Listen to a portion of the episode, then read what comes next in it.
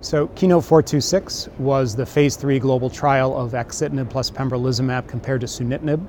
Uh, Axi-Pembro, as we call this combination, was studied in a phase one setting previously published. It showed a very high response rate and a very long progression-free survival. And based on that robust activity, was tested in this phase three Keynote 426 trial uh, that Tom Powles will present Saturday here at ASCO GU. Um, the results of this trial, frankly, were quite amazing. So what we saw was a significant advantage to the Axi-Pembro combination in overall survival with a hazard ratio of 0.53, which is the lowest hazard ratio for survival in any kidney cancer trial ever. Um, uh, progression-free survival advantage of about 15 versus 11 months that was significant, and a response rate advantage with a nearly 60% response rate in the Axi-Pembro arm, and again, that was significant.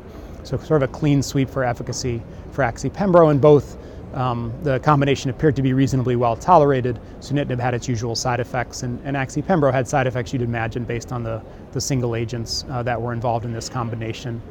Um, these data should lead to approval globally, um, and I think this will become uh, the standard regimen that we uh, treat previously untreated metastatic uh, kidney cancer patients with moving forward.